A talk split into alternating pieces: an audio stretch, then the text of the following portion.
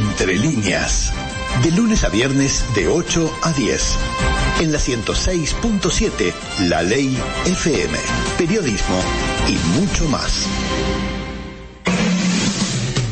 No podía ser ajeno para nosotros en este cuarto año de la Semana de la Fertilidad que comenzó ayer y que va hasta el próximo viernes hacer referencia a lo que ocurre en nuestro país. Por ejemplo, a propósito de la Fundación Dar a Luz, que mm, lo que busca es brindar información, asesorar, dar apoyo, contener a quienes deben recurrir a técnicas de reproducción asistida para lograr ser padres. Sus fundadoras son dos, Lola Capurro Amorín y Sandra Rodríguez Artigas, a quien tenemos el gusto y le damos la bienvenida de tener aquí en los estudios Sandra, ¿cómo estás? ¿Qué tal? Buen día para todos. Muchas gracias por la invitación. Un placer estar acá. Bueno, seguramente muchas personas del otro lado estén con ganas de saber más a propósito de la Fundación Dar a Luz y muchas mujeres, aunque algunos hombres por sus parejas también bien podrían empaparse de esta info, las que pasamos los 40 sobre todo, saber de toda la ayuda que ustedes generan a través de la fundación, poner a punto qué, qué hace, qué, qué podemos lograr al acceder a ustedes, las mujeres que queremos ser madres y uno de los detalles es que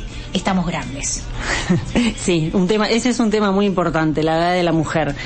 Pero para empezar les, les contaría que bueno, Fundación Dar a Luz se creó hace ya 11 años eh, con el propósito, como tú decías, Valeria, de informar, apoyar, contener, acompañar a quienes deben transitar el camino de la reproducción asistida para ser papás, porque no lo han logrado naturalmente hasta determinado momento. Eh, lo que nos caracteriza al equipo de la Fundación es que nosotras también fuimos atravesadas por la infertilidad, eh, después logramos ser mamás, somos todas mamás, tenemos nuestros hijos en casa, pero fuimos atravesados por la, por la infertilidad, por lo tanto sabemos lo que están pasando, quienes este, la están viviendo ahora la infertilidad, quienes deben recurrir a los tratamientos de reproducción asistida. ¿Cuándo hay que empezar a preocuparse? Hay que empezar a preocuparse cuando después de un año de teniendo relaciones sexuales frecuentes, tres veces por semana diríamos, eh, no se logra el embarazo. Ahí habría que empezar a preocuparse. Claro. En general. Y el siguiente paso, ocuparse ocuparse. ¿Y qué es lo, primero que uno debería hacer? Es, eh, en general, ¿qué pasa? ¿Va la mujer al ginecólogo y plantea el problema o debería, deberían ir los dos? Deberían ir los dos. ¿no? Eh, se estudian, en general se estudian a los dos este, en simultáneo, ¿no? Estamos hablando obviamente de, de parejas heterosexuales. Eh, se deben estudiar los dos eh, en simultáneo. Hay un poco de estrés, el estrés puede pesar a la hora de ser infértil, porque viste que hay parejas que tienen que hacer un tratamiento. Mm consiguen su, su, primer hijo o sus primeros hijos, porque a veces tienen más de uno, y después aparece un hijo de la nada, como que no, sé, no, sé te, tuvimos otro, o sea, como que eh, nos habían dicho que no podíamos, pero pudimos. Sí, sí, sin duda. El, está este, confirmado, es, sabemos que el estrés provoca, eh, el, el, estrés que provocan los tratamientos de fertilidad o la situación de no lograr el embarazo, entramos como en un círculo vicioso. El estrés provoca que no quedes embarazado, el no quedar embarazada hace que los tratamientos fracasen, el aumento del estrés también provoca un movimiento hormonal que no favorece el embarazo, entonces se entra en ese círculo vicioso. Lo que tratamos desde la intervención, no solo, ya acá no hablaría solo de la fundación, sino desde la intervención psicológica, es romper ese círculo.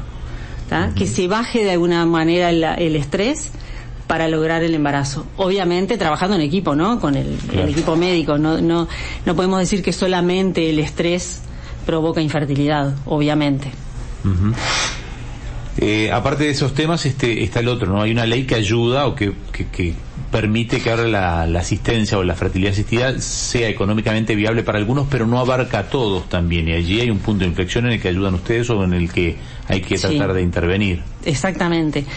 Eh, ese es un punto muy importante. Cuando creamos la fundación, hace 11 años, con Lola, nuestra idea era también, también brindar ayuda económica fuimos malísimas haciendo eso. Entonces la ley eh, nos ayudó en el sentido de que nos pudimos abocar a lo emocional, al acompañamiento y al apoyo emocional, a la, intervención psicológica. Y la ley ampara a las mujeres hasta los 40 años. Eh, y por suerte muchas personas eh, que hace años ni soñaban con acceder a, un, a una reproducción, a un tratamiento de reproducción asistida, a una FIB, por ejemplo, hoy lo pueden hacer gracias a la ley. Es una ley eh, muy buena, tiene algunos pequeños puntos que habría que modificar, pero es muy buena. Porque son tratamientos muy costosos. Son Una costosos. fertilización, fertilización in vi- in vitro, ¿no? Que era la que hablabas vos. ¿Cuánto sale? ¿5, 6, 7 mil dólares? Alrededor de los 8.000. 8 mil dólares. Sí. O sea, es un, es un Sí. tema que además no siempre te aseguran que eso se logre. Y a No. veces hay que repetir y hay costos agregados. No hay garantías. Claro. En eso no hay garantías. O sea que, eh, para volver un poquito y, y recapitular lo que estamos hablando, es una, una especie de resumen. La persona eh, pasa un año, ve que no tiene, luego de tener repetidamente relaciones sexuales, no logra eh, la fertilidad, no logra quedar embarazada, va al médico. El médico le dice, bueno, este tiene este, este diagnóstico, la forma que tiene que hacerlo es a través de una reproducción asistida. ¿Ahí que recurren a ustedes o hay un paso antes, hay un paso previo? ¿Ustedes lo acompañan desde lo emocional o lo acompañan también a conseguir el dinero para, para que esa persona se, este, tenga eh, ese tipo de tratamiento? Eh, en general, nosotras, eh, nuestro trabajo está basado más que nada en, en esto, en informar, en informar a la población, en informar a las mujeres con respecto a la consulta precoz. Esto que ustedes me preguntaron es sumamente importante y nosotros siempre lo repetimos. Si hay un año, eh, depende un poco también la edad de la mujer, en fin, pero un promedio de un año sin lograrse el embarazo, consulten a su ginecólogo. En general, eh, la consulta es al ginecólogo general y el ginecólogo debería derivar a un ginecólogo especializado en reproducción asistida. Puede haber un resultado de examen que diga que en realidad después de un año no encuentran ninguna anomalía. Sí. Entonces ahí hay que tener paciencia y decir, bueno, no hace falta un método para quedar embarazado, lo que hace falta es paciencia, tiempo, bajar el estrés, porque esa a veces es una respuesta que dan Sí, sin a- duda. a las parejas. Sí, a veces la respuesta es eh, consulten psicólogo, por ejemplo. Claro. En general, eh, las causas de la infertilidad se dividen un tercio factor masculino, un tercio factor femenino, y hay ahí un porcentaje eh, que se llama eh, esterilidad sin causa aparente, ESCA. No, hay a veces es un poquito de cada uno, Puede a ser veces eh, no que se una sabe muy pareja, bien. puede ser que una pareja sean incompatibles también. Claro. Incompatible a ese grado. Yo tengo un amigo que, por ejemplo, que estaba casado con, una- con, con su esposa y, y- y por incompatibilidad nacían o nacían mal o, o- o nacían y fallecían a, a- los pocos días. Luego se separaron, lamentablemente, y cada uno por su lado tuvieron vidas normales con hijos normales, todo, todo bien. O sea, ellos dos eran incompatibles, era increíble eso también. Sí, también Sí, hay temas sí, eso vinculados al pasa. embarazo el uso del Clexana ha crecido mucho, o sea, lo que son los temas circulatorios, hay gente que tenía los abortos espontáneos y eso eso es otra eso es clínicamente no no tiene que ver con la infertilidad, sino con el proceso del embarazo, no eso está separado. Sí, pero también lo maneja el, el ginecólogo especializado en reproducción, maneja también, o sea, trabajan con un equipo, ¿no? Entonces trabajan también con hematólogos, por Claro, ejemplo, como en porque este es un tema de caso. hematólogo. Exacto, exacto. Con endocrinólogo, hematólogo, eh, genetista, andrólogo. Es todo un equipo este, que está apoyando siempre al, al paciente, ¿no? En esta semana, ¿qué actividades tiene? Pues tú decías, nuestra principal actividad es difundir, así que aprovechemos Sí. nosotros a difundir lo que van a difundir. Exacto. ¿Cómo se vinculan ustedes? ¿Cómo son las charlas que van a dar?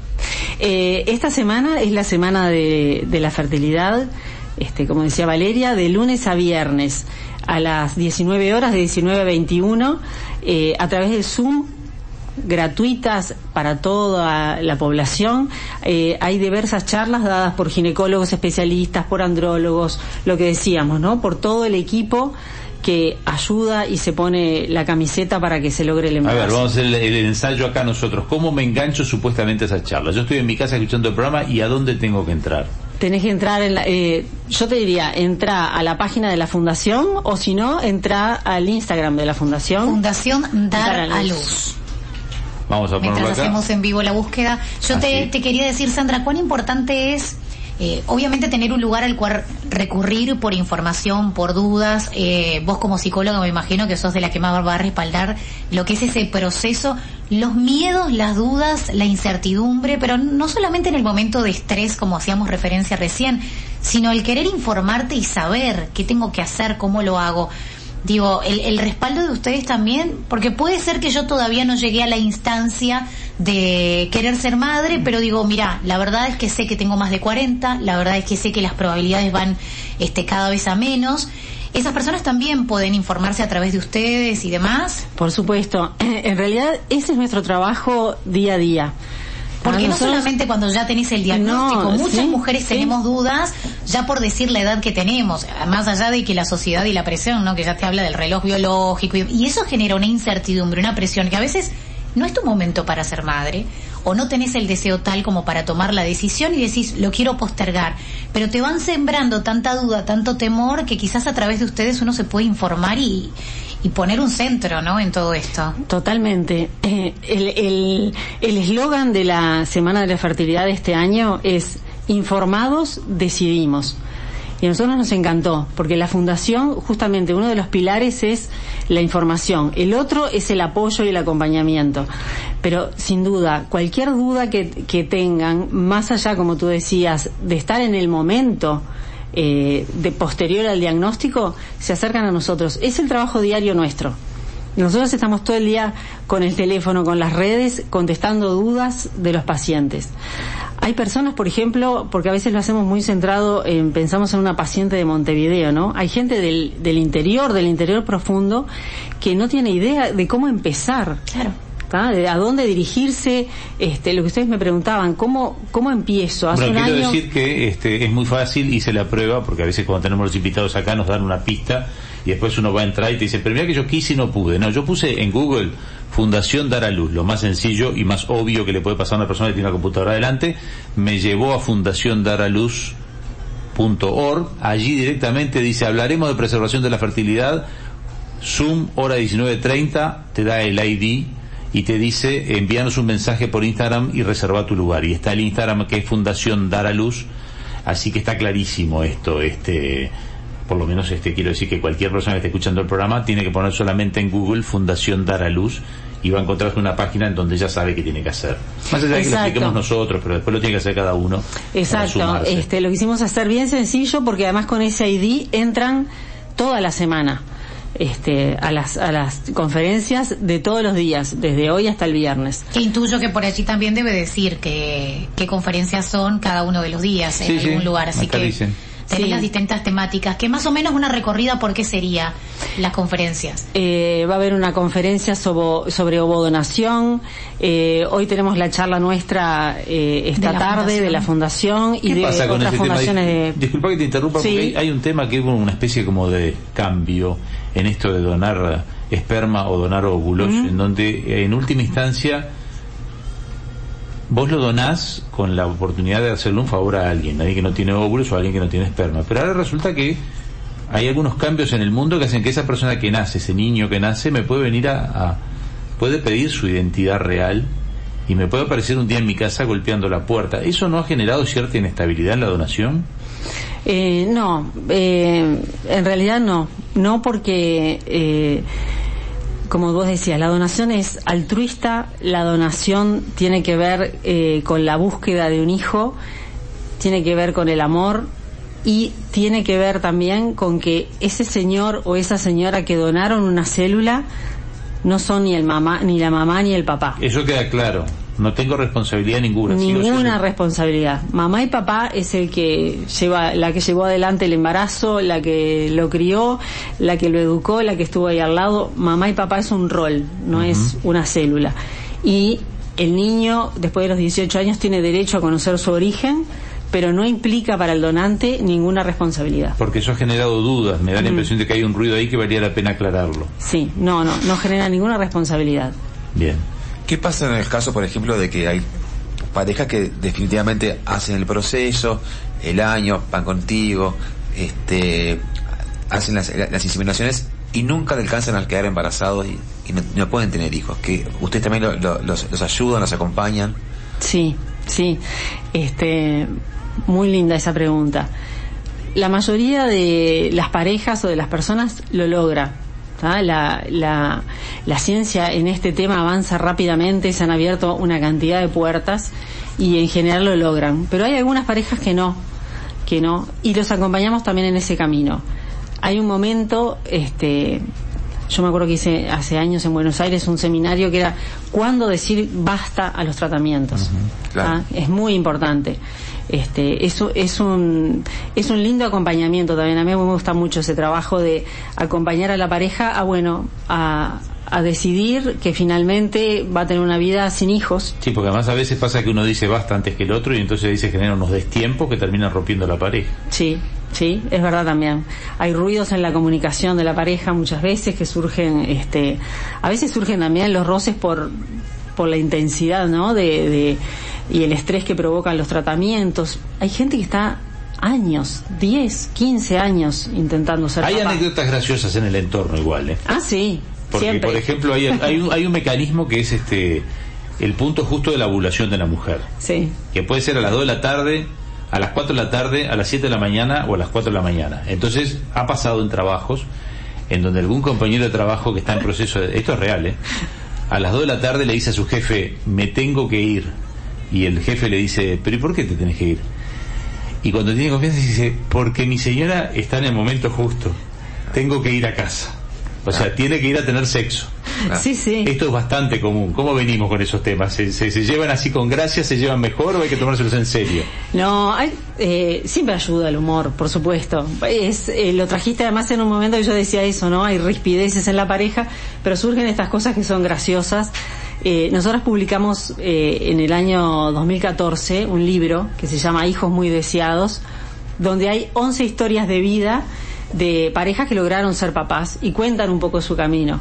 Y hay una que es muy graciosa que tiene que ver con eso justamente. Se tienen que ir a la casa 4 de la tarde y había pintores en la casa. Claro. Así que bueno, ese, ese, ese mes tuvieron que saltearse el intento.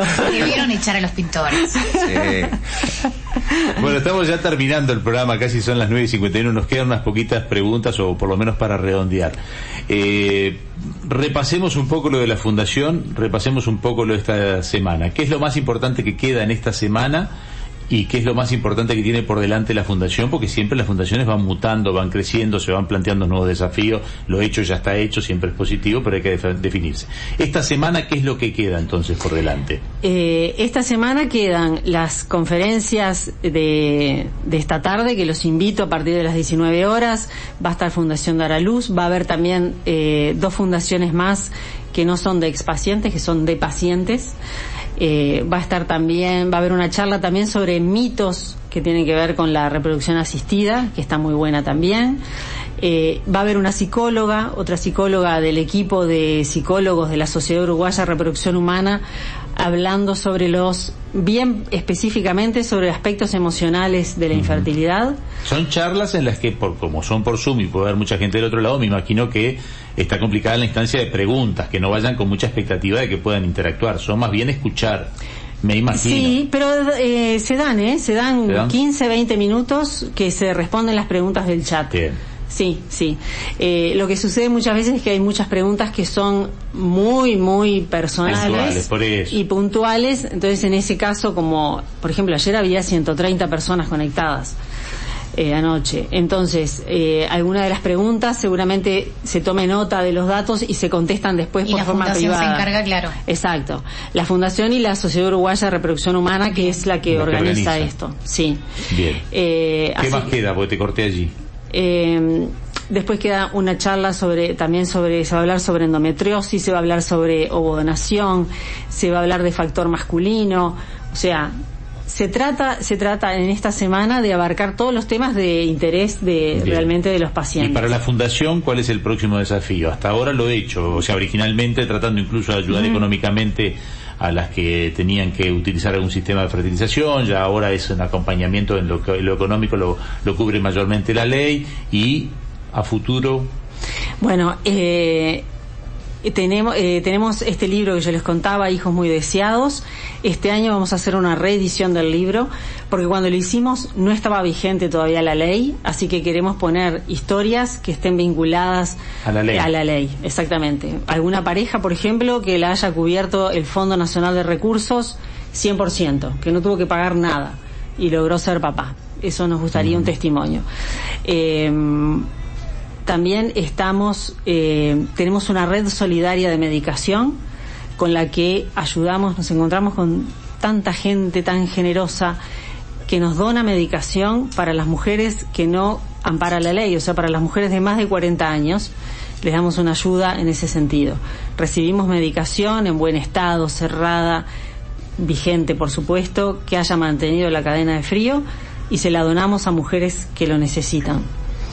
Y también eh, estamos muy abocadas en el tema de, el, nosotros decimos el reclutamiento, no, no suena muy linda esa palabra, yo diría de incentivar a las mujeres a que donen sus óvulos. ¿Ah? Ese es también un, un objetivo. Es más complejo de este lograr año. donación de óvulos que de semen, entonces. Sí, sí, ¿Sí? sí. Sí, lleva un proceso mucho más Claro. este, ¿Qué pasa en Uruguay con el tema ¿no? del vientre sustituto? ¿Se puede? ¿Hay que ser voluntario? El vientre subrogado, Subrogado. eh, también está eh, amparado por la ley, pero solo se puede hacer con un hermano de, con hermana de la pareja, o sea, con una hermana o una cuñada, solamente. No se puede. El legislador lo que hizo fue prever que no haya un Comercio, me comercio, claro, algo económico en el medio. Acá igual muchas parejas que lo quieran hacer, este, lo que hacen es el típico viaje a Miami o a otro país. Exacto. Hay que tener los recursos. Exacto. Sandra, recordemos el lema de este cuarto año de esta semana porque me gustó para que todos ahí bueno. queden, queden con la idea fija y por supuesto de allí toda la información a través de la fundación van a tener más detalle. Informados, decidimos. Me encanta para, para cierre. ¿Vos qué decís, Jorge? Y ya estamos yéndonos del programa, así que ya no solo te despedimos, te damos este una nueva, repetimos que tienen que entrar poniendo Fundación Dar a Luz en Google, se los va a llevar a la página que es fundaciondaraluz.org, allí van a encontrarse también el, el Instagram que es Fundación Dar a Luz para poder conectarse en las charlas, en la página web cuando uno la abre ya está el ID que permite la conexión durante todas las charlas durante toda la semana, por lo cual este es bastante sencillo, los que quieran simplemente tienen que saber que tienen que estar a las 19 y 30 prontos para un Zoom, entonces. A las 19. A las 19, a las 19 prontos para un Zoom y, y listo, y ya está. Es así de simple. Es así de simple. Bueno, gracias por habernos acompañado hoy. No, gracias a ustedes por el espacio, así que las, las agradecidos somos nosotros. Y ya de paso decimos gracias a todos los que han estado con nosotros porque nos reencontramos mañana nuevamente en Entre Líneas aquí en la Ley FM y como siempre nos vamos despidiendo y ya con música incluida. Con toda la música hasta mañana, 8 a 10 de la mañana, mañana 106.7, no se la pierdan. Gracias por estar. Chau, chau.